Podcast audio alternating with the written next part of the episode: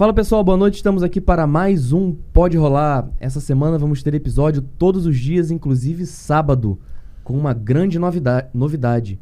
Nós vamos ser, até o momento, né? Pode ser que aconteça alguma coisa até sábado, o primeiro podcast que vai gravar com presença de público.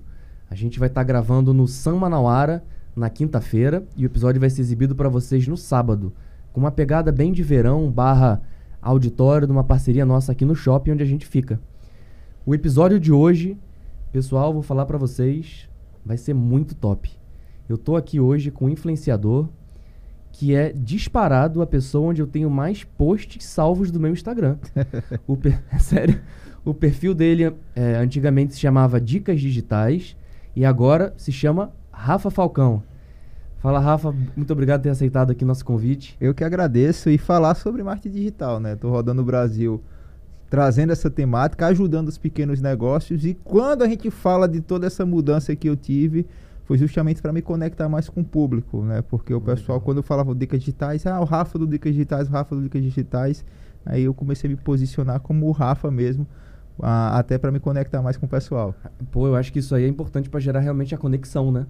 Eu tava, eu fui na inauguração da Avan esses dias aqui em Manaus, que chegou agora. Caramba, tem o Luciano Hang em todos os locais. Ele impresso lá, seja bem-vindo, ele em todos os locais. Eu acho que isso gera uma conexão legal, né? Sim, até porque nós estamos vivendo uma nova era no digital, né? A gente está uh, vivendo a era da perspectiva. Antigamente as pessoas se conectavam com um conteúdo. Hoje em dia as pessoas se conectam mais com a opinião de quem posta o conteúdo. Ah, legal. Então hoje, quando você passa, posta alguma coisa no Instagram, nas redes sociais, e você passa a sua visão de mundo sobre, gera muito mais conexão. Antes, você focava muito naquele conteúdo salvo para compartilhar, para o pessoal a salvar rapidamente. Hoje, as pessoas preferem mais um conteúdo com a opção de você dar a sua visão de mundo sobre. Pô, legal, já aprendi um pouquinho.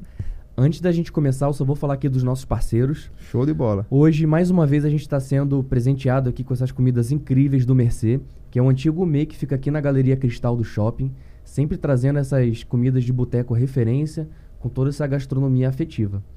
Vou falar também da Red Bull, que é a nossa parceira, sempre fornecendo aqui pra gente um energético. Pô, a gente tem uma batida bem grande, editando, produzindo, fazendo corte.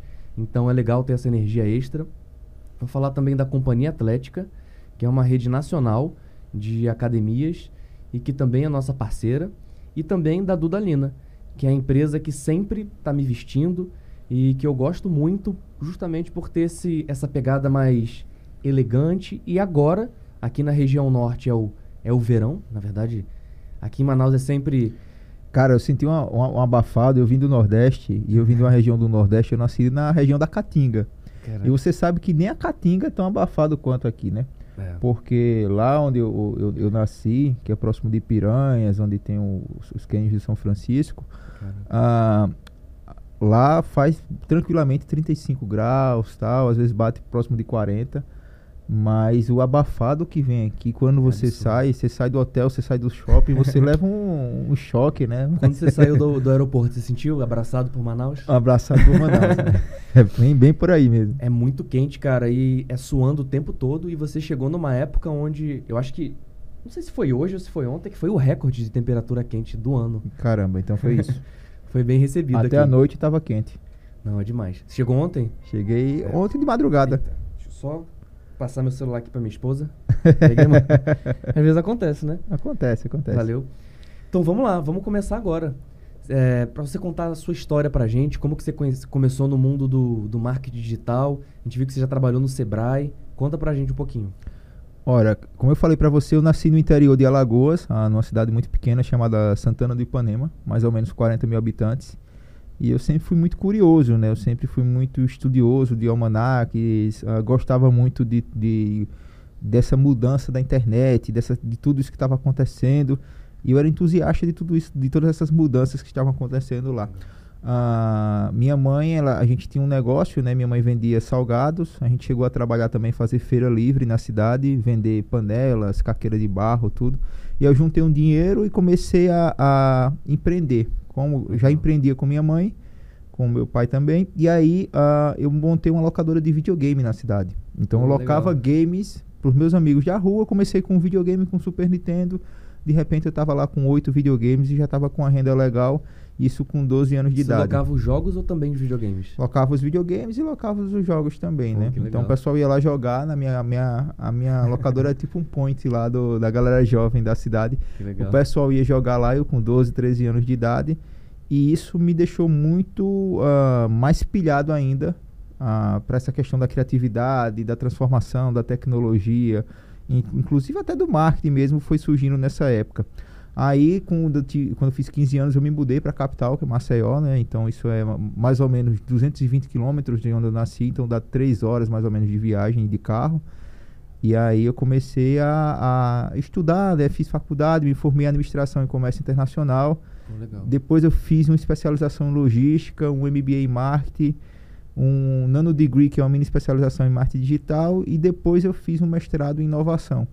Ah, de toda essa carreira que eu fiz, tal, ah, ne- nessa mudança de internet e de tudo, eu me considero que eu já trabalho com marketing desde 2005, mais ou menos, porque foi quando eu entrei no comércio internacional e eu fazia na- na- nas empresas que eu trabalhei, nas trading companies que eu trabalhei, eu fazia parte muito de negociação ah, com outros países, e eu fazia importação, exportação, e naquela época, uma das ferramentas que a gente utilizava para prospectar era o próprio Orkut. Então, na, naquela época, eu buscava comunidade de Orkut, eu buscava diretórios no Google, eu buscava o MySpace, que era uma rede social que tinha antes, tinha também o Facebook estava surgindo, mas não era todo mundo que utilizava. Tinha uma outra rede social também chamada High Five. E aí eu considero que eu comecei a ter essa veia mais de marketing em 2005. E de lá para cá eu fui fazendo as graduações, fazendo as especializações. Eh, passei por vários perrengues aí ao longo da jornada, né? Até entrar no Sebrae. E depois, no- quando eu entrei no Sebrae, ah, eu assumi um projeto chamado Sebrae Digital. E aí eu ganhei muito destaque nesse projeto. Representava todos os nove estados do Nordeste no Comitê Nacional dos Canais Digitais do Sebrae Nacional. Caramba. E aí ah, foi, foi acontecendo tanta coisa nesse tempo, de 2012, 2013, 2014, e que eu chegava a atender oito empresas por dia falando sobre marketing digital lá no Caraca. Sebrae. E aí, inclusive, eu até estava batendo aqui no papo em off que eu criei o termo análise de perfil para Instagram lá no Sebrae. É. Tem consultoria minha registrada no Sebrae com esse nome, lá das antigas. E aí ah, eu atendia muitas empresas, atendi mil empresas ah, no, no meu horizonte de Sebrae. E aí eu comecei a ganhar muita experiência, muita experiência, muita experiência, a ponto de ter que sair do Sebrae para empreender. Que legal. Caraca. É, Falei você- pra caramba agora, né? Pô, não, história incrível. É, e deixa eu te perguntar uma coisa. É, você hoje pas- dá também várias palestras pelo Brasil e também tem um serviço de consultoria para as empresas hoje. Sim. Ah, hoje eu monetizo o que eu faço de diversas formas, né? Então eu monetizo como influenciador digital. Então faço ações. Esse ano fiz ações para Serasa, para Nuvem Shopping, para Remessa Online. Legal. Tem outros em negociação aí que a gente pode fechar a qualquer momento também. Ah, já fiz ações, por exemplo, eu fiz a, a Black Friday da DHL, né? Que é uma das maiores empresas logísticas do mundo. Legal. E aí é, tem uma veia também de consultoria e mentoria. Então eu faço consultoria e mentoria para diversas empresas. Fui o consultor de marketing durante um ano e fiz todo o processo mais de humanização das redes sociais, das estratégias digitais da Remax Brasil, que é a maior Caramba. empresa de franquia imobiliária.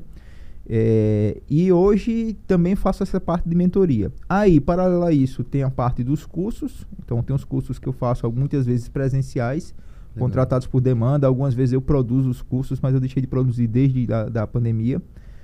E os cursos online. Né? Nos cursos online eu tenho mais de 10 mil alunos espalhados aí pelo mundo. Né? São 36 países de...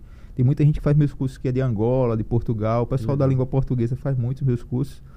E tem também ah, essa parte das palestras. Né? Nas palestras é interessante que eu saí do Sebrae para empreender e hoje meu principal contratante ah, são Sebrais aí Brasil afora. Então é, Legal. é, é legal, né? Que eu saí do Sebrae, mas o Sebrae não saiu de mim. Legal. E hoje é meu grande parceiro, então eu sempre falo muito bem de Sebrae por onde eu vou. Pô, legal demais. Inclusive, é, a, gente, a gente ficou sabendo que você ia estar aqui graças a. A gente trouxe o Carlos Oshiro pra cá, foi o episódio 21. E aí ele postou que ia estar na, numa palestra. Aí eu vi lá, você no topo. Aí eu, caraca, que eu falei, né, pra minha esposa? Eu falei, amor, esse aqui é a pessoa que tem o perfil no Instagram onde eu mais salvei posts na minha vida. E é verdade, porque realmente tem sempre uma sacada, alguma coisa. Teve um até que eu vou te perguntar Hum. aqui depois, que eu tô vendo direto, que você botou é, aplicativos barra sites imprescindíveis para criar conteúdo. E aí o tempo todo eu vou lá, aí eu instalei o CapCut por causa de você. entendeu? É sério. E aí, eu falei, nossa, será que a gente consegue chamar ele de podcast e tudo mais? A gente entrou em contato com a assessoria e graças a Deus deu certo. Deu certo, mas ainda bem que eu tô por aqui também. É, pô, show de bola. É, e quando foi que você começou efetivamente a, a criar conteúdo pra internet? Ó. E, e aparecer também. Vamos lá. É, foi um processo muito delicado que eu sempre fui muito meio que nerdzão, né? Ah, só que eu era o nerd dos bastidores. Então, no Sebrae, eu desenvolvi vários produtos para Sebrae, consultoria online. Eu fiz várias coisas para o Sebrae, mas eu ficava nos bastidores. E eu tinha muito receio de aparecer. Tanto que eu era entre, é, a gente tinha, o Sebrae tinha vários quadros na, no, né, nesses bom dias da Globo, da SBT, que passa aí em, todo, em todos os estados. E eu era convidado para falar sobre tecnologia nesses locais. E o que é que eu fazia? Eu treinava uma pessoa para ir no meu lugar. Sério? Porque eu tinha vergonha, tinha medo de aparecer. E aí foi um processo muito doloroso, a, a ponto de eu começar a contratar profissionais para falar sobre marketing digital Caramba. em 2013, 2014, quando eu estava iniciando. E eu ficava assim na cadeira lá da frente e ficava, poxa, velho, eu sei, eu sei mais que esse cara. Mas o cara, o É. cara ia lá falava e eu não É. falava. E foram várias coisas acontecendo, oportunidades que eu deixei passar porque eu não aparecia. E aí eu tive que eh, me refazer para começar a crescer nesse mercado. E como foi esse processo? Ah, quando eu vi que eu não estava conseguindo mais mostrar, de fato, divulgar tudo de bom que eu estava fazendo, que eu estava perdendo espaço por não cantar a bola do que eu fazia, eu, eu fui me capacitar. E aí eu fiz eh, curso de oratória, Legal. Eu fiz ah, fonoaudiólogo, eu fiz até terapia para saber o porquê eu ficava travado muitas vezes eh, na hora de falar, na hora de me expor. né? Porque literalmente quando eu ia fazer uma palestra eu tinha às vezes diarreia, velho. Caraca. Era, eu chegava assim no dia anterior e, cara, dava uma caganeira que eu não sei o que era. Caraca. E quando eu, quando eu ia falar a palestra, quando eu pegava no microfone assim, eu ficava me tremendo todo e eu não Caraca. conseguia desenvolver.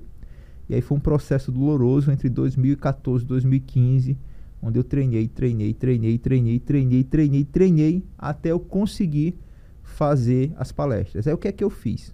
No Sebrae eu já tinha escrito algumas consultorias, já tinha escrito algumas metodologias. Eu comecei a escrever cursos e palestras para o Sebrae. Então eu comecei a fazer curso, aí de repente eu fazia curso três vezes na semana para 50 pessoas, lotava rapidamente Caramba. os cursos. Comecei a fazer essas consultorias de forma mais ah, programada, de fazer, de atender essas pessoas. Ah, os cursos não começaram a, a, a gente conseguir mais porque demandava muito tempo e a gente tinha muita demanda. A gente começou a criar essas palestras para mais o público maior. E eu comecei a receber convites de outros Sebrais para fazer palestras, para fazer cursos em outros Sebrais. Quando dei por mim, eh, as pessoas me perguntavam, mas Rafa, eu queria que as pessoas me explicassem de uma forma mais simples o marketing. Queria suas dicas. Quando o pessoal começou a falar isso, eu digo, poxa, então eu vou criar aqui dicas digitais. Pô, legal. Aí eu criei isso dia 30 de outubro de 2016 e para minha surpresa, no final de dezembro eu já tava com mais de 10 mil seguidores. Caraca. Aí eu digo, poxa, isso aqui é um puta do negócio. Só que no Sebrae, na época, hoje eu acho que deve ter mudado, você fazia um contrato e o contrato era de exclusividade. Tipo, você não podia ter uma rede social à parte, Ah, entendi. entendeu? E aí eu passei, fiz essa rede social Dicas Digitais rodar durante um ano e três meses no Sebrae ainda. Eu trabalhando no Sebrae rodando ela. Fazia o conteúdo dia de domingo, final de semana, quando dava. Era meio que anônima ela. Era anônima, porque ninguém sabia quem era. Entendi. Eu passava para meus clientes e dizia, ó, isso aqui é muito bom. Mas era Segue esse aqui que é legal. Mas era eu. E Legal. aí, é, chegou ao ponto do. do- depois, ah, é, eu fui até pro, pro, pro, pro conselho lá, o pessoal foi debater o porquê essa nova vertente, até porque teve outros Sebrais também que eu comecei a, a, a conversar com outros parceiros e outros Sebrais também tinham a mesma dificuldade quando, sei lá, o cara queria falar sobre finanças, então ele não podia criar um perfil à parte e falar sobre finanças, tinha tudo isso. E até eu acho que eu mudei um pouco essa, essa cultura do Sebrae. Hoje eu acho que todo mundo pode eh, produzir uns conteúdos na sua temática, que eu acho isso muito legal. E aí, cara, é, de tanto ser chamado, de tanto receber convite e ter essa oportunidade, com o coração na mão, eu pedi para sair da minha segunda casa. E aí, Caraca. no início de 2017, janeiro, eu saí para empreender. Então, eu saí para empreender em 2017. é, eu comecei a empreender de fato, comecei a, a, a trabalhar com, com essa parte digital. Aí eu apareci. A primeira vez que eu apareci, eu já fechei uma, uma mentoria com português no mesmo dia. Caraca. Foi, foi, foi muito maluco, assim. Eu fui o primeiro Legal. stories, aí já foi já Na hora. na hora. Aí foi Olha muito só. maluco. E aí é, é, as coisas começaram a acontecer, acontecer, acontecer. E a gente foi estruturando o negócio, foi criando novas vertentes, novas formas de monetização. É, e eu, eu fui, de, de fato, principalmente no Instagram, um dos pioneiros na produção de conteúdo, né? De conteúdo mais didático, assim. Cara, deixa eu te perguntar. Você acha que hoje é fundamental uma empresa ter a sua presença digital? Ou dá para a empresa sobreviver tranquilo sem ter uma presença digital? Cara, se você não tiver no digital hoje, você nos próximos anos fechará a porta. Ou fechará, ou, ou- ou se já não fechou. Porque até a pandemia, muitos negócios conseguiam fazer o ponto de venda, o porta a porta, aquele cara que tinha lá no bairro e comprava tudo. Mas depois da pandemia, principalmente pós-lockdown, as pessoas descobriram que podem comprar no online. E aqueles negócios que já estavam no digital conseguiram muitas vezes escalar. Já aqueles outros que não estavam no digital tiveram sérias dificuldades. É. Então, muitos deles, inclusive, fecharam as portas, como eu falei. Então, hoje, se você não está no digital, você está deixando na dinheiro na mesa. Se você não se preparar e não se organizar para ir o quanto antes, você corre sério risco de fechar as portas nos próximos 3, 5 anos por causa, primeiro, da, da aceleração tecnológica, a gente está falando de 5G aí, uma velocidade extrema para as pessoas comprarem pela internet, e também da geração Z é, é, tendo espaço no mercado de consumo, que são as pessoas que nasceram já com a internet funcionando. E essa galera, ela compra quase tudo pela internet. É verdade. Como ela está iniciando ainda, não tem muito capital financeiro para comprar, então hoje ainda o grande consumidor da internet são os millennials, né? O pessoal da geração Y. Mas a tendência é que essa galera comece a comprar muito mais na internet, tenha mais grana na internet e ela vai preferir justamente os negócios digitais. Caramba, isso que você falou é uma coisa que eu nunca tinha parado para pensar, né? Pensar na, na geração do consumidor. E é verdade. E eu vejo que as pessoas estão cada vez mais acostumadas com essa super velocidade. Por exemplo, a gente vê hoje uma rede social que está estourando é o TikTok, são videozinhos curtos, né? Sim, a tendência é que ah, o consumo de conteúdo ele seja mais superficial, né? principalmente para as redes sociais, porque tudo está atrelado ao tempo. Então, muita gente não sabe, mas o tempo é dinheiro. Então, ah, ah, hoje, se você vai lá, você dá um curtida, você dá um comentário numa publicação, você parou, você parou seu tempo para fazer aquele tipo de interação. E isso vai ficar cada vez mais, ah, o conteúdo das redes sociais principalmente, cada vez mais rápido, mais para você consumir de forma rápida. E quando a pessoa quiser se aprofundar, ela vai para um, pra um, pra um outra rede como o YouTube, É. ou consumir um conteúdo de curso, de livro e por aí vai. Ah, legal. É, só voltando um pouco no assunto que a gente estava falando antes, de mudan é, das pessoas mais novas e da digita- digitalização das compras, o que, que você acha sobre, por exemplo, os estabelecimentos no metaverso? Você acha que também é uma coisa que, na sua visão, as empresas já têm que pensar nisso logo? Ora, o metaverso é um ponto muito é, polêmico para a gente falar e eu até eu vou até explicar a você por quê. Porque esse termo metaverso surgiu lá em 92 ah, no livro Snow Crashing do Neil Stephenson e ele falava justamente que tinha um personagem chamado Hiro que ele bom- bombeava uma realidade virtual através de um fone e de um óculos, uma realidade virtual. Só que, ao passar do tempo, ao desenvolver da internet, a gente já, já experimentou experiências de metaverso.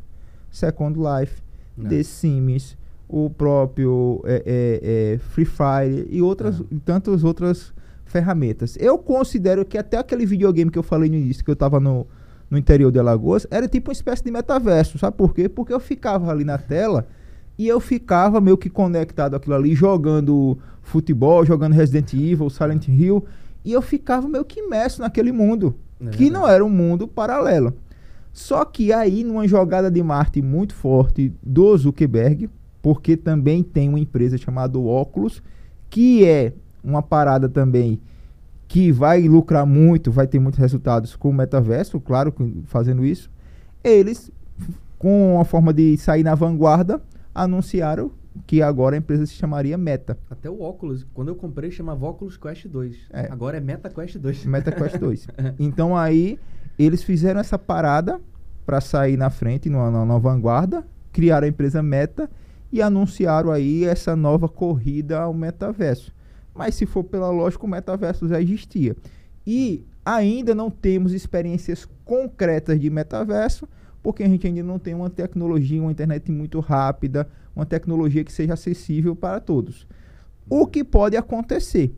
Até porque, se você parar para pensar, é, algumas experiências de realidade mista, como por exemplo o Pokémon Go, foi algo que, se você olhar assim, um pouco de metaverso. É As empresas patrocinavam para que a pessoa conseguisse capturar os pokémons dentro da empresa. Se eu quisesse botar aqui no estúdio um Pokémon muito raro, eu pagaria para eles e o pessoal viria aqui, né? O pessoal viria aqui. Caraca. Então, era uma espécie. Só que isso, numa realidade de metaverso, vai funcionar que as pessoas vão fazer tudo isso onde? Na sua casa, o, né? Na sua casa.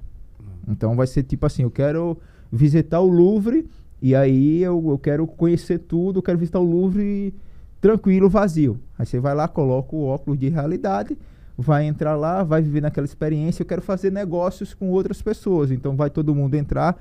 Um entra com óculos na China, outro entra com óculos no Japão, outro em São Paulo, outro aqui em Manaus. E aí você começa a, a fazer parte de um ambiente onde isso será possível.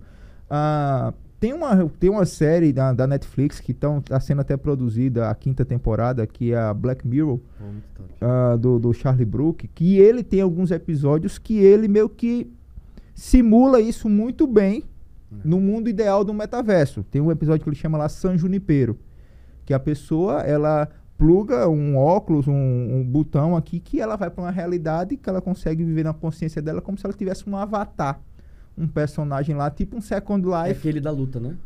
Não, da luta é o do é o, é o Viper, é o Game, ah, é o Viper. Game Viper. Ah, que, que também é, né? Que também é também é. um pouco de metaverso. Isso que você falou, não lembro, vou até assistir. Esse San Junipero é muito interessante, que é que é a mulher que vai falecer e tal, e ela entra lá como forma de ganhar vida e ela vai no, no ambiente, enfim. É muito interessante. Não vou dar nem spoiler aqui pra galera não brigar comigo. Mas é, tudo que ele traçou lá quando a gente fala sobre futuro, sobre o que vem no futuro, é algo que a gente precisa entender de ciclos de aceleração tecnológica. Ah, o que é que acontecia antes? Né? Antes a gente tinha um mundo que estava vivendo, sei lá, na Idade Média tal, as pessoas estavam produzindo e eu tinha a disseminação do conhecimento. O conhecimento era passado em papiros e papel, eu disseminava o conhecimento para uma pessoa ou outra, os viajantes iam, é, traziam as tábuas, as, as escritas e passavam para o discernimento. Às vezes era passado ensinando as pessoas pessoalmente. Aí chegou Gutenberg lá em 1490 e poucos e fez a prensa. Quando ele fez a prensa, ele começou a tirar cópias de conhecimento. E aí é um ponto interessante na história que a gente começa a ter uma aceleração tecnológica a partir daí. Legal. Quando Gutenberg começa a distribuir essas cópias de conhecimento, Aí a gente começa a ter, por exemplo, é, pessoas falando sobre é, que a Terra é, é, gira em torno do Sol tal. E as pessoas começaram a ter as teorias de fato compartilhadas de uma forma muito mais rápida. Isso fez com que as pessoas fizessem o quê? Tivesse uma aceleração que culminou aí o pessoal fazendo telégrafo, depois combinou com a, com a Revolução Industrial Cara, Inglesa. Isso que você falou, se a gente pensar antes, realmente, tinha só o livro original e pronto, e né? E pronto. Caraca. Aí eu comecei a ter uma aceleração gigante. Revolução Industrial, mais uma outra lapada de, de aceleração tecnológica. Logo em seguida, meios de comunicação, rádio, TV, tudo mais. Depois de rádio e TV, a gente teve também uma corrida na corrida espacial, que foi muito importante também, uma aceleração tecnológica, que se criou várias coisas por lá. Evolução dos meios de transporte, como avião, tudo mais.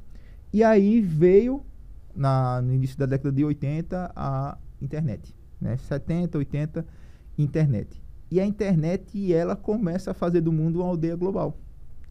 nessa pegada da internet, essa informação agora é em tempo real, em real time, como a gente está vivendo, É.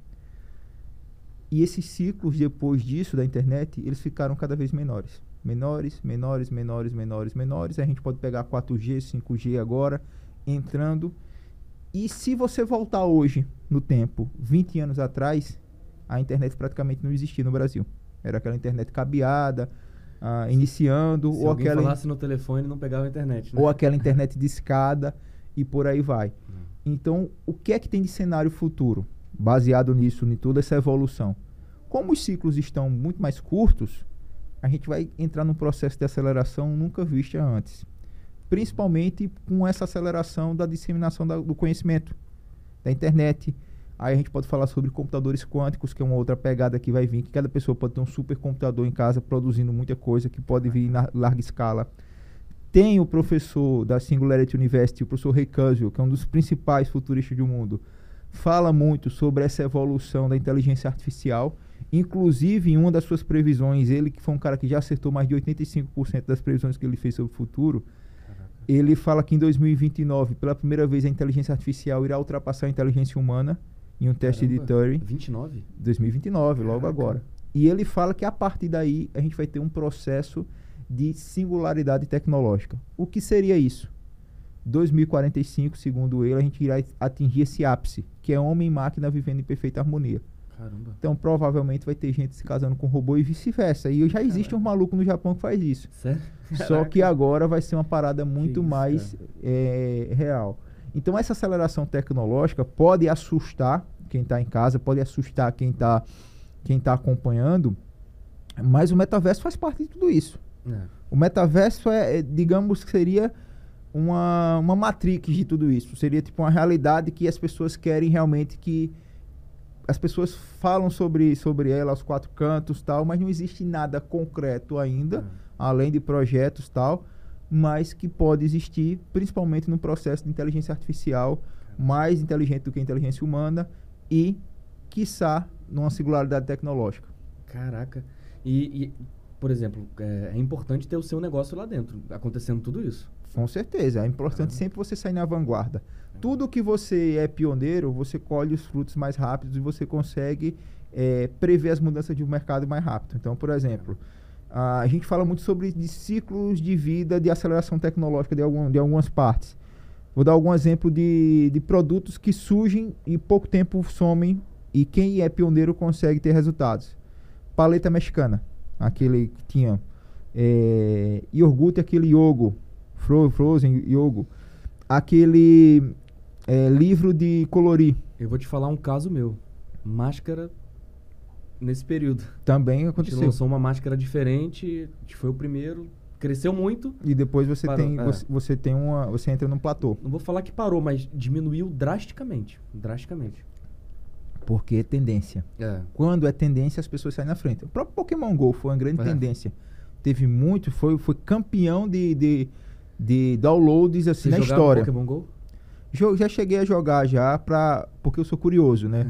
não tava mais na fase muito do game mais não, mas eu fui caçar uns Pokémon lá pra ver como é que funcionava a parada. Eu, na época, eu tava na AMAN, na Academia Militar. Sei.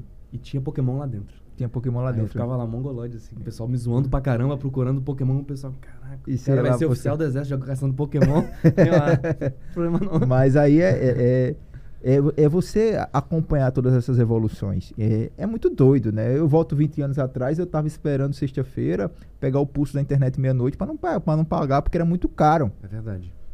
Era muito caro você fazer internet. E Eu, eu baixava, pedia pra baixar um, a música do da Los Hermanos, vou baixar agora no Emule. Cara, passava 3, 4 dias pra baixar o negócio É lá. verdade. Aí era uma internet muito.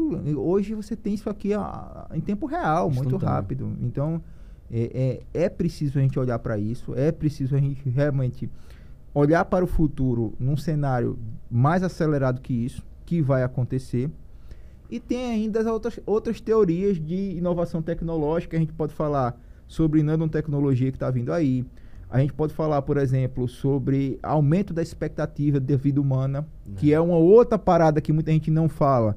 Mas já existe tecnologia, como a tecnologia CRISPR, que eu consigo mapear o seu genoma e prever, por exemplo, se você vai ter uma doença Ah, como talvez você tenha propensão a ter um câncer. Aí eu Caramba. consigo fazer isso.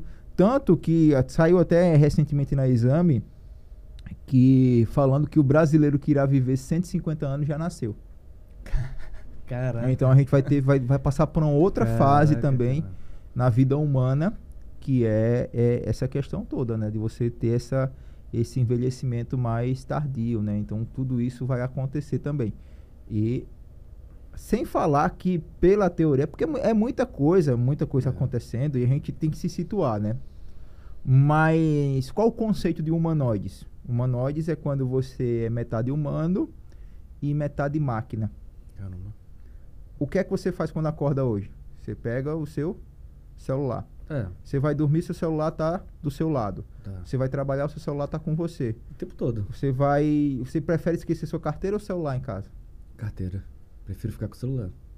Então você tá meio que uma humanoide. Então você é parte máquina.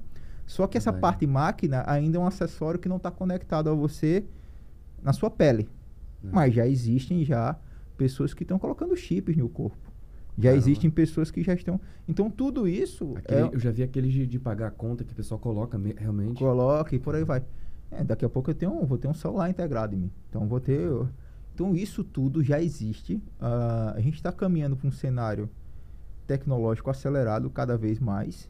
E claro, o, cabe ao empresário, ao empreendedor, é, se posicionar. Cara, se tudo isso vai acontecer, se eu estou vendo todo o cenário apontando para isso, por que não eu vou para o mercado desse? Porque eu, eu acho que meu negócio vai ser presencial para sempre? Ninguém sabe, cara. Ninguém sabe. Quando foi a pandemia, se você conseguia prever a pandemia, você não conseguia prever a pandemia. Inclusive tem um TED Talks do Bill Gates falando sobre essa questão dos vírus biológicos, tal, que isso tudo poderia acontecer antes da pandemia. É bem assisti. interessante falar, falar sobre isso.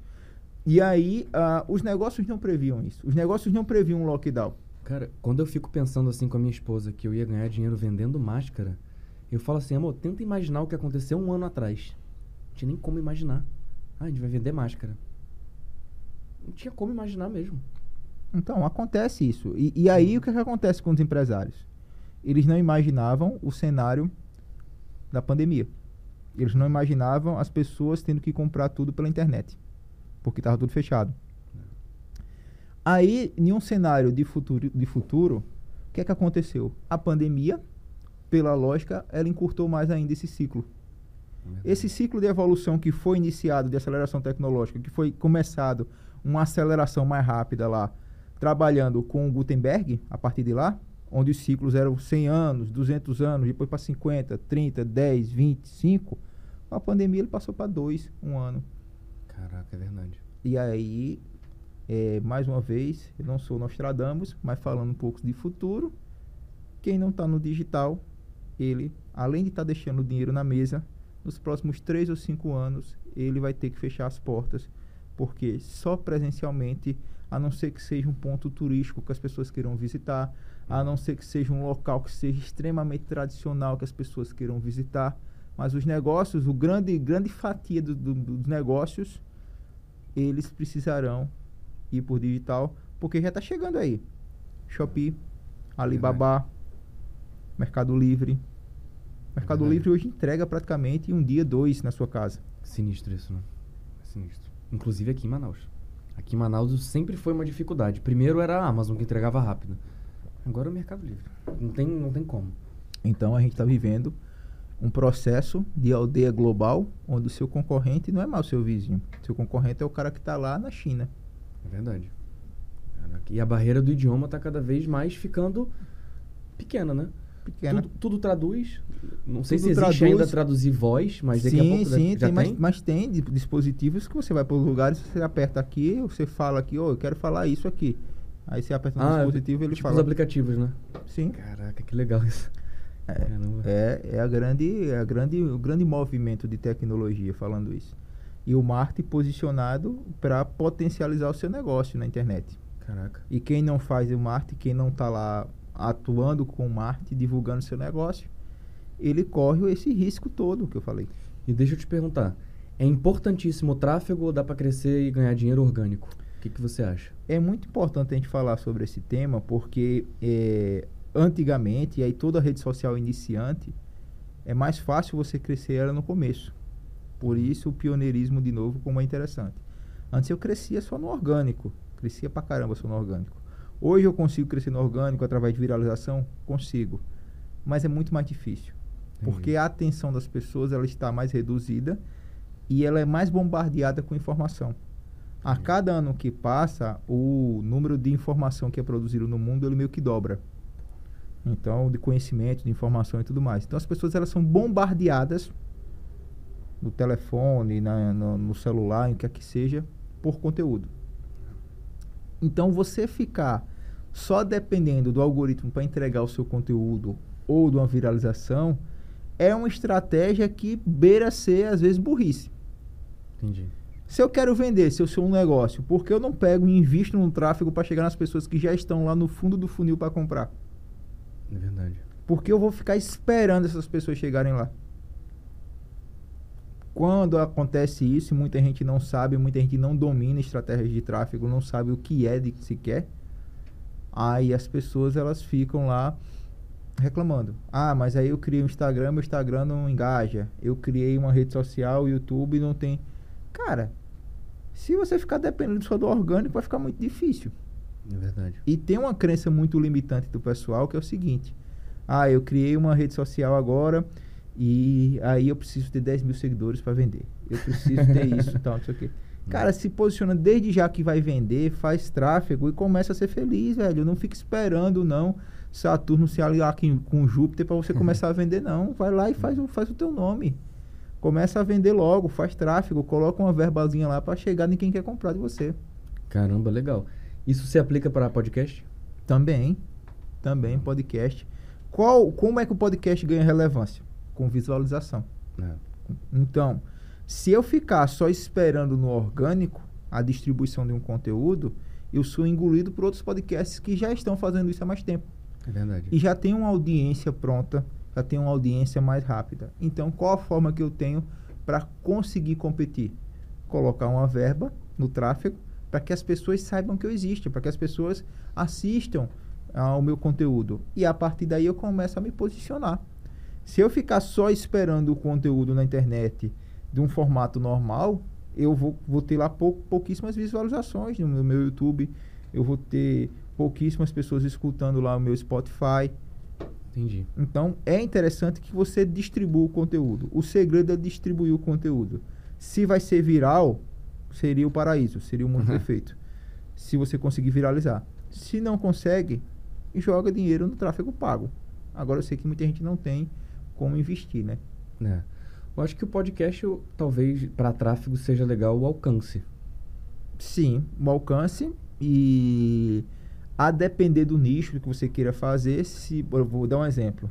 Vamos supor que você vendeu um podcast aqui, você está começando a gravar conteúdo para pessoas que contrataram você. E aí você fez agora de um médico, por exemplo. E o médico quer ganhar mais relevância lá para determinado assunto. Então eu posso colocar lá, por exemplo, pessoas que estão é, com plano de saúde. Ah, legal. Aí o, o, você faz um anúncio segmentado para que essas pessoas que têm plano de saúde saibam que aquele médico A existe. Pô, legal.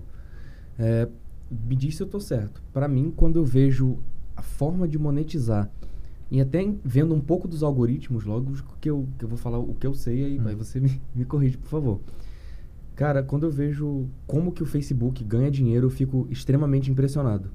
Porque ele não cria conteúdo, mas ele estimula você a criar conteúdo para você performar bem no algoritmo dele, para entender que as pessoas gostam daquilo. Então ele garante a atenção das pessoas. E vai mostrar seu conteúdo se as pessoas, do jeito que ele vê, curtida, salvamento, é, visualização, é, retenção também, né? Beleza, aí você cria lá, então ele entende, pô, isso é legal. Vou mostrar para mais pessoas, para mais pessoas verem e acharem legais. Ou seja, ele criou um conteúdo. Tá com audiência. Aí ele vai e insere anúncio aí. Como se fosse uma, uma TV, por exemplo. É mais ou menos assim que funciona, né? Não existe almoço grátis nas redes sociais. Uh, as pessoas falam, ah, mas o TikTok, o Instagram, o Facebook, o YouTube são redes sociais gratuitas. São. mas você paga para elas. Você paga com seus dados. A partir do momento que você entra no Instagram, você tem que deixar o seu nome, seu e-mail, alguns dados lá de senha e por aí vai. Aí você entra num outro universo. Quando você entrou no Instagram e você é, começa a navegar no Instagram, você começa a entrar nas bolhas do algoritmo. Então vamos supor que agora eu goste, sei lá, de aposta esportiva. Eu começo a ver, a, a buscar informações sobre quem vai ganhar no jogo tal, o que é que eu vou fazer. Olha aí, É, Sérgio. E aí o que, que acontece? De repente eu entro no meu Instagram, só tá aparecendo conteúdo sugerido sobre apostas esportivas. Então eu entrei numa bolha de engajamento sobre aquele assunto.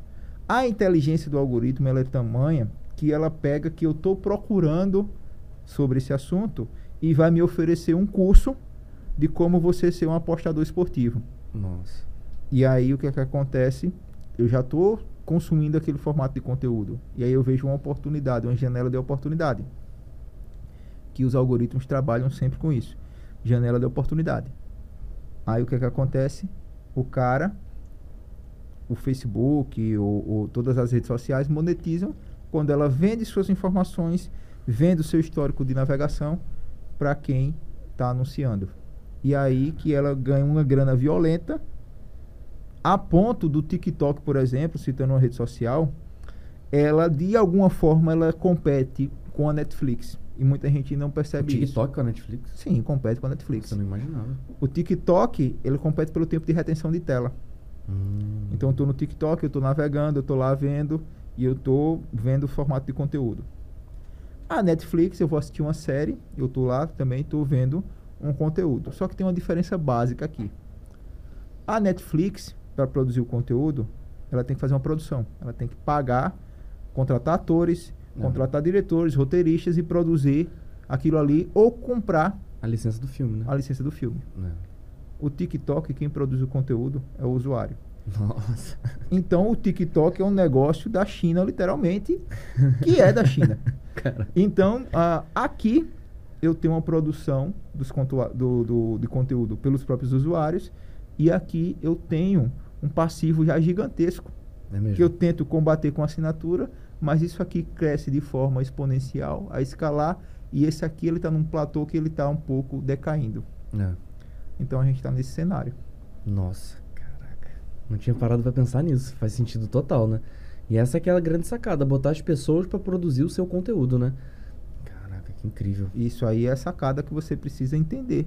incrível. Por isso que é importante a empresa estar num, num cenário como esse e incentivar as pessoas a produzirem conteúdo, a marcar, a fazer alguma coisa. Porque aí você está ganhando a visibilidade de graça, né? E eu vou te perguntar. Lógico que isso é uma coisa contextualizada. A gente está aqui na metade de agosto de 2022. Mas hoje, se você puder falar um pouco de algoritmo de redes sociais. Vamos falar de, sei lá, Instagram, TikTok e YouTube. Como é que elas, vamos botar assim, pensam para mostrar o seu conteúdo? Vamos lá. É, o Adam Mosseri, que é o CEO do Instagram, ele anunciou que tem três algoritmos no Instagram diferentes. O algoritmo do feed, Uhum. que é muito interessante porque você posta um conteúdo, a, o conteúdo não é entregue nem para 10% da sua audiência. Caraca. Quando ele entrega para 10% é porque você tem, você é, é super engajado. O que é que acontece na prática? Você postou um conteúdo lá, um carrossel no, no, no feed do Instagram. Se aquele conteúdo, o Instagram mostrou aquele conteúdo lá para uma pequena parte, vamos supor que 1%, 2% da sua audiência. Se aquele conteúdo, nos primeiros 30 minutos, ele tem muita interação desse 1%, 2%, as pessoas salvam, compartilham principalmente e salvam esse conteúdo, esse teu conteúdo, ele passa para uma segunda etapa. Qual que é o mais legal, assim? É salvar ou compartilhar? Hoje? Os dois. Os dois? Os dois. Para ir para explorar, os dois. Ah, legal. Quanto mais você consegue salvamento e compartilhamento, você vai para explorar. Mas a métrica melhor ainda é o direct. Sério? Sério. Nossa, não sabia. Quanto mais direct você recebe, mais fiel o usuário é você. Que legal. E aí, o que, que acontece? Ele pega, fez esse teste com 1%, 2% da sua audiência e o seu conteúdo performou bem, aí ele chama mais 5% da Hum, audiência entendi. para chegar mais ou menos na, na casa dos 10%. Se o seu conteúdo ainda consegue performar por essa outra chamada dele, na primeira hora, aí ele vai chamar outras pessoas. A partir daí, se tiver muito salvamento e compartilhamento, seu conteúdo vai para um botãozinho chamado explorar, Que é a lupa, né? que é a lupa, E aí na lupa ele é mostrado para outras pessoas e também baseado no histórico de navegação dos seus usuários, ele é sugerido para outras pessoas. Hum. Assim funciona o algoritmo do feed. Agora tá tendo, né, durante, no feed sugeridas ali, né? Sugeridos. Entendi. Aí nós temos o algoritmo do Reels, que é baseado em tempo de retenção do Reels. Por isso que é importante os três primeiros segundos você fazer uma chamada para reter a audiência e tentar Uhum. levar ele até o final do Reels. Tanto que Reels que tem mais ou menos 20 segundos, eles viralizam mais, porque as pessoas Uhum. não têm paciência muitas vezes de ir até o final. Entendi. E aí o Reels é quantas reproduções você tem do conteúdo. Aqueles reels que você tá vendo, aí ele já passou umas três, quatro vezes e parece que é ainda a primeira vez que você tá vendo. Isso, Isso. aí é o sucesso. Aí é o sucesso. Caraca. Porque aí você coloca um efeito looping e fica aí. Mas é muito perigoso. Eu já Entendi. tive conteúdos que eu consegui, por exemplo, 6 milhões com Reels de alcance, de impressões. Mas o que aconteceu? É, veio uma base muito ruim de usuários, de seguidor para mim. Hum, entendi. Que não engajaram comigo e começaram a flopar meu conteúdo. Entendi. Então, é, eu deixei de fazer muito Reels virais porque tem essa parada, essa sensação de trazer uma base suja. É verdade que se você botar uma marca d'água do, do TikTok ou do Shorts no Reels, ele não entrega? Não entrega. Ah, tem uma inteligência no, no, no Instagram e durante as diretrizes do próprio Instagram ele fala que é, ele quer que o conteúdo seja original. Não só do, do, do TikTok quanto dos Shorts. Eu já fiz testes e aí não existe nada é, que literatura sobre isso no mercado, mas é, quando você faz um conteúdo no CapCut e você coloca lá e quando você faz um conteúdo dentro do Reels e você posta, se for o mesmo conteúdo, o conteúdo que é feito dentro do Reels vai funcionar muito melhor do que aquele que você editou no CapCut. Poxa, você acabou de tirar uma, uma dúvida minha. É, a gente começou há, pouco tempo, a gente tem bastante episódio, mas eu, eu tive um problema com, com sócio e tudo mais, a gente demorou um pouco para começar a lançar os Reels do podcast. E aí a gente lançou um Reels legendado pelo CapCut. Que é uma coisa normal. E aí depois, aí ele performou baixo, deu tipo assim 200, 300 visualizações. Aí eu peguei assim e falei, pô, moço, vou tentar fazer legendando pelo próprio Instagram, que dá mais trabalho, né? Tem que digitar o texto. Caraca, teve quase 6 mil reproduções. É muito mais. Caraca. É porque o. Instagram quer, entenda, que a máquina de dinheiro do Instagram, dessas coisas, é o tempo que você passa dentro, navegando dentro do aplicativo. Então ele não quer, em hipótese alguma, que você saia de lá. Nossa, caraca. Então se você produz o conteúdo lá, alguma forma de inteligência do algoritmo, eu não sei te explicar como, mas ela entrega melhor o que você está produzindo lá dentro. Caraca, sinistro. E qual que é o terceiro algoritmo deles? É do Story? Do Story. Aí do Story a parada já é, é mais maluca ainda. Porque a primeira pessoa que viu Stories e se ela foi ver até o final dos Stories, ela começa, o seu Stories começa a entregar para outras pessoas. Sério? Se ela, se você tem uma taxa de saída muito grande dos Stories, aí ele não é mostrado. Até mostra lá depois, né? Pessoas que saíram. Pessoas tal. que saíram Caraca. ou silenciaram ou alguma coisa do tipo. Então, o que é que muitas vezes você faz para aumentar essa retenção nos stories? Você coloca assim, ó, reage aqui com um bom dia, reage com foguinho. Então, essas formas de rea- reações eh, diretas, elas geram eh, eh, muito engajamento, porque vai pro direct.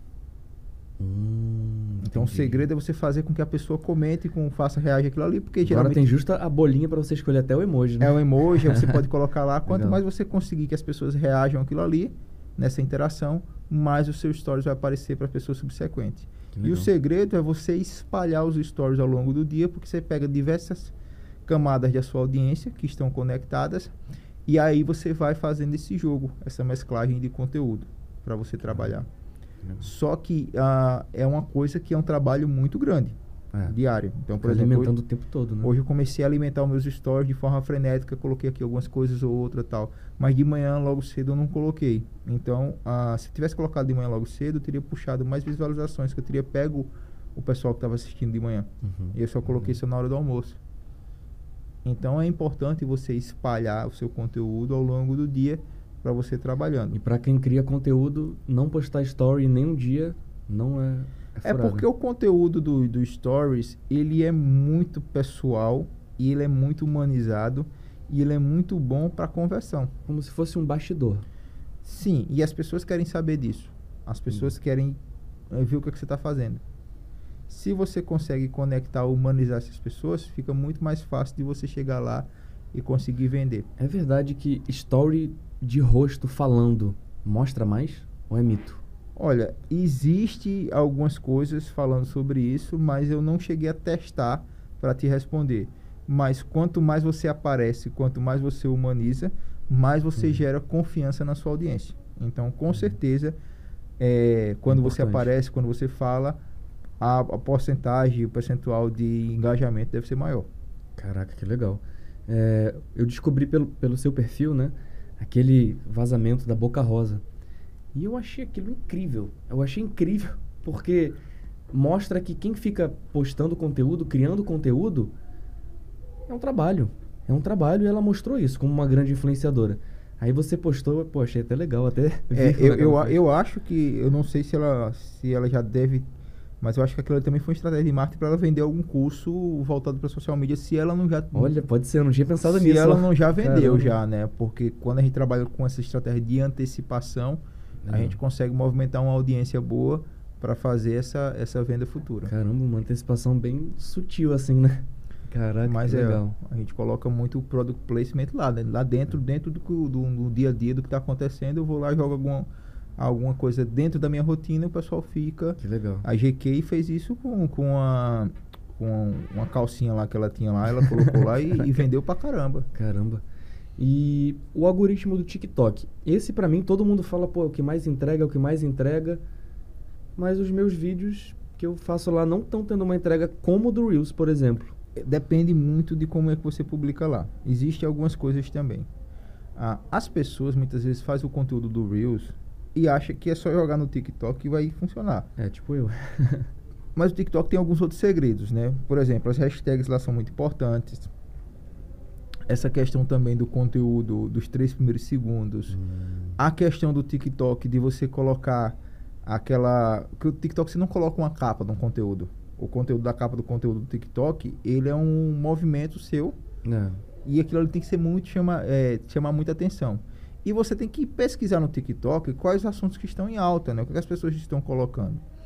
Ah, aí tem a outra parte lá do TikTok, que é essa questão das músicas virais, né? De você colocar algum áudio, alguma música vir, viral e entregar para tantas pessoas. Deles mesmo, né? Deles mesmo. Então você faz alguma coisa lá dentro. Então eu vejo muita gente às vezes puxando o conteúdo já com música, com tudo, e tenta performar dentro do TikTok e tem uhum. sérias dificuldades. Mesma coisa do TikTok. Ah, quanto mais as pessoas salvarem, quanto mais as pessoas compartilharem para outras redes, como por exemplo um WhatsApp da vida, que o TikTok permite isso de, de forma direta. Pô, legal mas o conteúdo é entregue. E eles seguem basicamente o Reels, praticamente, ele copiou a parada do TikTok, de mostrar para parte da audiência, e aí vai passando por camada. Se a audiência performar bem, ele mostra para outra parte da audiência, e a partir daí ele começa a expandir para mostrar para pessoas que não seguem você. Caramba. E aí vai funcionando todo, vai girando toda a roda. Hoje já tem tráfego pro TikTok. Sim. E é um tráfego muito barato. Sério? Sério. Caraca. Quem não, não faz tráfego para TikTok ainda deixa dinheiro na mesa, que é muito barato você fazer tráfego para TikTok. Eu deixo, não sabia. Eu não sabia. É. Eu ouvi falar que dava para fazer, mas eu nem, nem cheguei a ver. É o tráfego que você pagava mais ou menos em 2015 pro Facebook, 2016. Caraca, não tinha é. ideia disso. E YouTube? YouTube ele já tem uma outra pegada. O YouTube, ele trabalha muito com assuntos que estão em alta. E aí o que, é que acontece?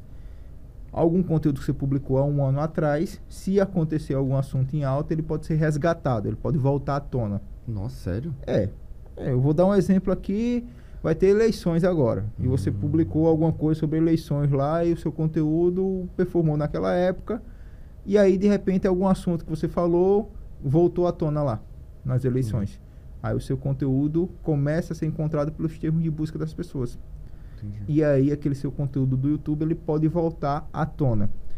Tem também no YouTube ah, alguns segredos para você trabalhar, né? Tanto de você não ficar colocando muitas interrupções no seu vídeo. Então, por exemplo, antes quando eu começava a fazer YouTube, eu colocava muitos emojis, muitas é, memes no meio das minhas edições para tentar deixar uhum. o vídeo mais legal, tal. Mas aí as pessoas assistem mais quando o vídeo é curto. Toda vez que você vai fazer uma chamada para inscrição no seu canal, tem uma taxa de saída das pessoas também muito grande, então é importante. No momento que pede. É, é, é, importante você fazer isso de uma forma sutil, de você testar formas que você coloca lá. o formato que a gente trabalha muito do YouTube é a thumbnail, que é o, a imagem funciona muito bem. Entendi. O título ele tem que ser, é, você tem que ter uma, uma parada do YouTube que é meio que que você tem que entender, entrar na cabeça do cara, entender o que é que ele vai digitar para encontrar o conteúdo. Hum, entendi. E aí a gente até fala, fala a gente muitas vezes fala de, de cauda longa no formato de título. Então, ao invés de colocar Instagram Marketing, eu poderia colocar como posicionar melhor minha empresa no Instagram. E eu poderia colocar isso num título. Seria muito mais fácil de eu conseguir concorrer pela busca do que colocar Instagram Marketing. Porque Instagram Marketing já deve ter centenas de vídeos na minha frente. Hum, entendi. Então eu tenho que estar buscando algumas informações no Google Trends para ver quais são as palavras-chave que o pessoal está buscando lá e tentar encontrar o meu termo. Tem ferramentas no próprio YouTube chamado um chamado VidaIQ que você consegue, por exemplo, olhar quais as palavras-chave que o seu concorrente colocou, os Legal. títulos, como aquele vídeo dele está sendo tá pontuando na plataforma, qual a previsão de faturamento que ele está tendo num vídeo daquele e o que é que você faz? Qual que é você... o nome da ferramenta? VidIQ. V-I-D-Q. Pô, vou olhar isso aí. É, que legal. é, aí você pode utilizar ela para buscar ah, essas informações do concorrente. E tem também as tags, né? Que são as palavras-chave, os keywords que você tem que colocar lá no YouTube de uma forma muito isso. legal. E nas- no seu texto, você também falar um pouco sobre o que é o vídeo de uma forma também ah, direcionada para a audiência. Não colocar tantas tags, eu acho que geralmente você consegue colocar três hashtags direto no, no, no vídeo lá Ah. para você organizar e focar muito na thumbnail, no título e no formato do conteúdo. Aí tem que ser um trabalho, um exercício diário. As pessoas aceleram o crescimento algumas vezes fazendo lives no YouTube, É. então fazendo transferência de audiência, que é, por exemplo, eu vou fazer uma live toda segunda-feira, 11 da manhã. Aí eu abro uma live no Instagram e digo, galera, eu tô ao vivo no YouTube. Hum, legal. E aí eu fico ganhando inscritos nessa forma. Então, algumas pessoas, elas crescem no YouTube até às vezes bater 100 mil inscritos dessa forma. Caramba, que legal. Então eu tô aqui fazendo a abra live de galera, eu tô aqui ao vivo no YouTube, se inscreve no canal. Legal. Então tem algumas pessoas que fazem essa transferência de audiência. Ah, tem pessoas que fazem o tráfego pago direto para que você consiga ter mais visibilidade no seu canal Como do YouTube. promover um vídeo do YouTube, né? É, como se fosse promover um vídeo do YouTube, né? Só que o YouTube, no formato do Google Ads, tem diversas formas, né? Tem diversos formatos de anúncios lá. Você pode colocar um anúncio no início, você pode colocar um anúncio depois, você pode colocar um anúncio de visitar o canal. Então, tem diversos formatos. Assim como tem na, no, no Facebook Ads, lá na plataforma de gerenciador de anúncios. Os formatos, né? É, você tem que Legal. dominar essa parada e você colocar. Mas, é, como eu falo, não existe almoço grátis nisso aí. É, É. tudo ah, o que você está movimentando dentro de uma plataforma dessa, que ela pega as suas informações e vende para terceiros para você conseguir ter resultados. Caraca. E esses shorts que tem no YouTube agora também é, é parecido, né? Com o que tem com, com Reels e com Sim, o é, TikTok. isso aí, para falar sobre isso, a gente precisa entender os movimentos de gerações, né? O- é, nunca a gente teve no mercado cinco gerações vivendo no mesmo momento, né? A- as gerações eram tipo os ciclos que eu falei lá atrás, eram Uhum. tipo tinha a geração perdida que era a geração antes do da geração dos baby boomers eram tipo 30, 40 anos de uma geração para outra. Aí a gente começou também a encurtar essas gerações, né? Ah, aí hoje a gente tem vivendo em cinco gerações. Geração dos baby boomers, as pessoas que nasceram entre 45 e 63. Ah, são pessoas que não são nativas digitais, são pessoas que ah, já a internet já surgiu com elas próximas de se aposentar ou já É. com suas carreiras já consolidadas e tudo mais, e elas não têm tanta familiaridade com a internet. Algumas estão até desbravando muito bem depois da pandemia. Então, é um É. mercado que tem grana para comprar, mas ainda não tem o hábito de comprar muito na internet, mas isso vem mudando porque as pessoas começaram a comprar muito na pandemia. Nós temos a geração X, que são as pessoas que nasceram de 64 e 80, e essa geração, ela foi uma geração que ela ficou lá no meio campo entre a internet e, e os baby boomers, por quê? Porque a geração X, ela entra no mercado de trabalho tendo que fazer um curso de, de datilografia. É verdade. Aí depois, quando entra no, no mercado de trabalho, ela tem que surge a internet, ela tem que fazer um curso de informática. Aí ela corre para aquela Microlins, Microcamp, aquelas news centers da vida para a pessoa fazer um curso de informática rápida. Então a geração X, ela gosta da internet e tudo mais, mas também não é nativa digital. Nós temos a geração dos millennials, que é a geração Y, das pessoas que nasceram entre 80 e 97. Millennial e Y é a mesma coisa. Mesma coisa. Pô, legal. Eu sou essa aí. Então, a- essa galera que nasceu entre 80 e 97, ela a, é muito entusiasta da internet. Porque ela passa a adolescência e a internet começa a surgir. Internet de escada e tudo mais. Ela entrava no Mirk, no ICQ, no Orkut. É. E hoje é o mercado que mais compra na internet. Tanto que se você olhar para o seu Instagram, a maioria das pessoas vão ter entre 25 e 34 anos, na faixa É. lá de, de pessoas que te seguem. Então, é a galera dos milênios. A galera dos milênios também não é nativa digital.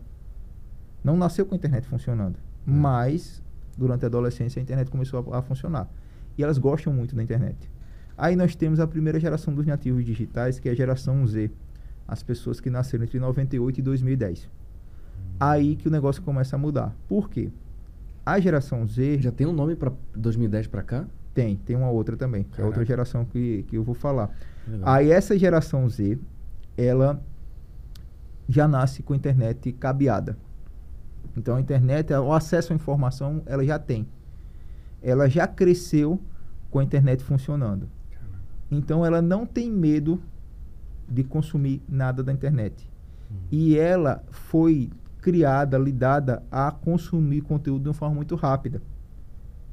Por isso que a gente está tendo, num cenário, uma tendência de vídeos curtos, nos shorts, no Hum, Reels, entendi. no TikTok, porque a geração Z é assim. A geração Z consome conteúdo rápido. Geração Z já nasceu praticamente com o celular na mão. É verdade. Então é uma outra parada. Só que nesse cenário, a gente tem uma nova geração dos nativos digitais, que é a geração alfa. Das pessoas que já nasceram praticamente com 4G funcionando. E é aí que a coisa fica mais intensa. Porque quem já nasceu com 4G funcionando são aqueles meninos que você vai no restaurante, por exemplo, e eles ficam vendo lá Mundo Bita, Galinha Pintadinha, com tabletzinho. Até tem as capinhas pra criança já. Para né? criança. Então, Caraca. essa galera aí, mais para frente, ela vai entrar no mercado de consumo. Nossa. E o cenário, o que está se desenhando, é que a galera da geração Z, que agora está com seus 18, 19, 20, 21, 22 anos, ela ainda não tem muito isso aqui. Mas a tendência é que no futuro, um futuro próximo de 3 a 5 anos, ela comece a receber mais grana, ela começa a ter mais condições de comprar e consumir muito mais na internet. O que é que vai acontecer no mercado? A geração Z ela não tem muita paciência de ir para uma loja, de buscar. A geração Z quer rapidez, ela quer agilidade, ela quer comprar e já chegar. Por isso que o Mercado Livre entendeu como é que anda o jogo e ela já está entregando rápido as coisas. Entendi. A tendência é que entregue mais rápido ainda. E essa geração alfa, no futuro, vai ser mais impaciente ainda do que a geração Deixa Z. eu perguntar uma coisa. Você acha que é importante as empresas trabalharem com realidade mista para vendas? Por exemplo, um filtro que a pessoa experimenta um óculos. Sim, com certeza. Já tem já a empresa, a Ray-Ban estava testando algo nesse sentido já há algum tempo. Já tem já eh, marketplaces que estão testando, por exemplo, você eh, simular o, o tênis no seu pé. Pô, que legal. Então isso aí vai, eh, eh, isso vai funcionar muito bem. Então, a- lidando com isso, como é que está o cenário hoje para as pessoas que estão em casa entender melhor, tá? Hoje os carros de liderança, geralmente das empresas, estão com a geração X ou alguns até com os baby boomers. Então, quem são os líderes da empresa, quem são os donos? É. grande mercado de consumo está na geração dos milênios. Os novos entrantes, os novos consumidores, geração Z. Os futuros consumidores, geração alfa. Amanhã, carro de liderança com os milênios. Quem vai consumir é a geração Z. E quem serão os, os novos consumidores serão a geração alfa. Isso, mais uma vez, é, ela consegue trazer toda aquela ideia que eu estava falando no início, que o seu negócio ele precisa ser digital, porque ele corre sério risco de deixar de existir. Caraca. Realmente, esse pessoal já tá acostumado com a internet o tempo todo. Eu lembro, pô, acho que você também é é dessa época onde tinha só internet de escada, Sim. tinha que pedir pros pais para usar um pouquinho porque era cara. Hoje a minha sobrinha, ela. E eu gosto muito de, de tecnologia. Ela sabe algumas coisas que eu não sei. Sinistro, né? É porque é, é- é o formato de É. consumo de conteúdo. Por Até isso, ela que me apresentou o TikTok. por isso que a gente está falando sobre isso, né? Caraca. Sobre as empresas se posicionarem num cenário como esse. Caraca, muito sinistro. É, isso aí a gente vê até, por exemplo, disso de velocidade, é, uma migração de algumas pessoas de, por exemplo, TV aberta, onde tinha uma programação para escolher o que quer ver no YouTube da vida, né? Com certeza. Ah, hoje, ah, com a ascensão dos streamings, a gente tem uma personalização do conteúdo. É. Antigamente eu queria, sei lá, assistir Esqueceram de Mim. Tem que ficar esperando na sessão da tarde aquele filme passar. Ou, Às vezes. Ou alugar, gastar um dinheiro. Ou alugar, ou ir na locadora ah. alugar e, e, esperar que aquela locadora tivesse o filme disponível. Porque às vezes, quando chegava um lançamento na locadora da cidade, era um, era um acontecimento. Não. Chegou o Titanic. O Titanic é. passou seis meses na minha cidade lá sem conseguir, sem o pessoal conseguir reservar. Esgotado. Sem conseguir reservar. E aí acontecia até. É, é, tinha alguns filmes que tinham sucesso, o que, que acontecia? O, o, os filmes começavam a entrar em looping, passando várias vezes na TV. Eu me lembro de, por exemplo, Lagoa Azul. Lagoa Azul passava uma, passava duas, passava três, é. quatro. E aí você não tinha como personalizar o seu conteúdo. Você não tinha como personalizar o que você ia assistir. É verdade. Hoje não, com os streamings é, se eu quiser maratonar uma série, eu passo lá o tempo todo, eu personalizo o que eu vou assistir. Eu personalizo a minha tela. Essa Cara, é a diferença. O que eu penso é, no YouTube a gente consegue ver, no Spotify também, a gente consegue ver, por exemplo, onde teve o pico de, de pessoas assistindo. Onde as pessoas viram, onde as pessoas não viram. Cara, imagino que a Netflix da vida, que faz produções, ela deve saber, pô, de todos esses filmes aqui, o pessoal gostou dessa parte, não gostou dessa parte, vou fazer minhas produções o pessoal grudar na tela. Com certeza. Bem por aí. Caraca. Incrível. É incrível. Aprendi bastante. É incrível. Posso te mostrar o Instagram do vamos podcast? Lá, vamos lá dar uma olhada no, no podcast, que daqui a pouco, tu me... agora às sete e meia já da noite. A gente conversando aqui já. Caramba, passou rápido. Passou rapidinho. Passou rápido. Tu me empresta seu celular? Uhum. Show de bola. Vamos dar uma olhada lá. Eu tô com. Vou até olhar se o pessoal do Sebrae aqui já mandou mensagem pra mim aqui. Olha mas tá de boa. Cara, para perfil pessoal, você acha que é o caso fazer tráfego, perfil pessoal? Eu digo isso porque, querendo ou não, agora, eu te falei toda a história do meu perfil, né? Eu tinha um perfil grande, eu tinha 19 mil seguidores, por causa de ser DJ. Eu cancelei um perfil, problema que eu tive no exército, fiquei três meses sem Instagram nenhum, e eu esperei, ficava testando hum. para liberar o mesmo arroba para mim. Aí liberou, Fernando Belira, que era o que eu já usava. Beleza, eu peguei o mesmo. Aí eu tava trancado, tinha 200 e poucos seguidores, até botar dois meses atrás que eu abri para ser apresentador. E eu acho que é importante as pessoas se engajarem com o apresentador do podcast.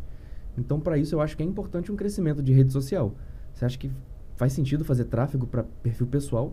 Sim, a depender do posicionamento que você queira, sim. Caramba, legal. A depender do posicionamento que você queira, sim. Mas eu vou te mostrar agora o do podcast. Tá. Vamos lá, né? Ver aqui podcast. É, pode rolar podcast, né? Uh, a gente tem sempre e, e, o nome username, tá legal, né? Uh, aí a gente tem um nome negrito que aparece no Instagram, é o nome do perfil. No caso aqui você meio que repetiu, pode rolar. É. Então, se você quiser ser mais facilmente encontrado, como pode rolar, você já é. Hum, então colocaria palavras-chave aqui nesse nome de, negrito que vai. Então poderia ser podcast Manaus ou alguma coisa assim. Ah, ah que você entenda que as pessoas venham buscar. Para facilitar a busca. Para facilitar a busca. Podcast mais inovador da internet, beleza. Primeiro podcast vitrine do Brasil. Então a gente traz alguma autoridade. Host e chamada para ação. É, a, a, eu sempre falo quem sou, o que eu faço, tenho autoridade, tenho aviso, chamada para ação. Poxa, de bola. Então, quem eu sou, por exemplo, Rafa Falcão, o que eu faço? Ah, especialista em marketing para negócios, tenho autoridade, mais de 10 mil alunos, mestre, é, tenho aviso, live toda terça-feira, chamada para ação, acesse aqui. Nesse sentido aqui, você está fazendo bem, eu colocaria talvez um aviso de alguma coisa, caso você esteja fazendo, sei lá, vai ter gravação aqui ao vivo toda terça-feira. Ah, entendi. Eu colocaria alguma coisa assim do tipo, né?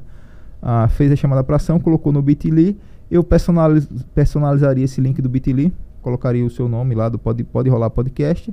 É interessante o Bitly para você olhar quantas pessoas clicaram. Hum. É bom você dar uma olhada aqui. Clicando, a gente tem. Ah, beleza, fez aqui uma, uma, uma landing page no Linktree e tal, tranquilo. Beleza, colocar aqui no, nas plataformas, redes sociais, ficou bem legal essa parte aqui. Destaques, eu colocaria aqui quem somos, tá? Tá faltando aqui um quem ah, somos. Legal. Pra gente colocar. Eu botei agenda e plataformas. Agenda e plataformas eu colocaria ah, dúvidas, colocaria convidados, Hum, legal. Depoimentos, se alguém quiser passar alguma coisa assim também, ah, trabalharia essa parte. E formato dos conteúdos, eu trabalharia muito a questão ah, dos, dos cortes. Então, Ah, trabalharia legal. muitos cortes aqui ah, dos convidados, Seria trazendo toda essa parte aqui Reels, de, né? de Reels. Ah, entendi. Conteúdo de Reels. E se fosse o caso, eu começaria também a divulgar outros podcasts que venham a contratar se eu quero monetizar esse serviço. Então, sei lá, alguém me contrata aqui, eu venho também divulgar a agenda desses podcasts aqui dentro. Ah, entendeu? legal. Se você está divulgando, a- além do, do podcast que você faz, se você está alugando espaço, ou se você tem um nome próprio para o espaço, enfim. Então poderia fazer toda essa parte. E eu faria tráfego pago aqui para posicionamento. Tá? Você falou que aqui em Manaus ainda não tem muita gente que faz tal. Então eu trabalharia com a disseminação de conteúdo e distribuição, mostrando que existe um podcast em Manaus, que é um podcast do primeiro mundo, que é um podcast isso, isso e aquilo outro. Pô, show de bola. Pô, já me deu uma aula aí. Mas de maneira geral tá, tá bonitinho, tá Tá organizadinho. bonitinho, tá bonitinho. Pô, show de Mas bola. tem que- Legal. Tem que fazer toda essa parada aí que eu falei. Cara, eu vou fazer com certeza aí. Não tem gravação amanhã, eu vou ficar trabalhando nisso. A gente demorou um pouco pra fazer o- os Reels por perfeccionismo. Acho que eu tinha que ter começado logo. Cara, mas show de bola. Muito obrigado por ter aceitado aqui o, o nosso convite. Show de bola. Eu fico muito feliz de estar no podcast e proporcionar, encontrar pessoas que são referência pra mim. Pô, acredite, você ajudou muito na, na criação do perfil do Pode Rolar, no perfil da, da empresa de máscara, que eu vou até te dar umas aqui depois, Ah, que a gente usou muitas das suas dicas também. E eu uso muito e continuo salvando as, ah, as que dicas. legal, cara. Eu que agradeço aí o convite, né? Vim aqui para Manaus presencialmente pela primeira vez. Já fiz outros eventos online aqui com o pessoal de Manaus, do Sebrae e tudo mais. Mas vim aqui presencialmente, conhecer aqui a energia da galera é muito legal. Agora eu vou fazer o evento e vamos embora, né? Espero voltar mais vezes aí. Me convida aí, pessoal de Manaus, para eu voltar aqui. Que eu quero conhecer a cidade, né? Porque Ficar uns cheguei- dias a mais. Cheguei pela manhã e já tô saindo na, na outra manhã, da madrugada. Eu acho que eu vou ficar exatamente 23 horas em Manaus. Tenho certeza que o pessoal já ouviu e já vai te chamar. Que o Carlos Oshiro, ele tá na palestra, ele assiste nossos podcasts, já vai falar aí, quer ficar mais tempo aí. Ah, então vamos embora, vamos embora. Legal. Show de bola, mais uma vez. Muito obrigado. Tamo junto, então. Valeu. Tamo Até junto. a próxima. Até a próxima.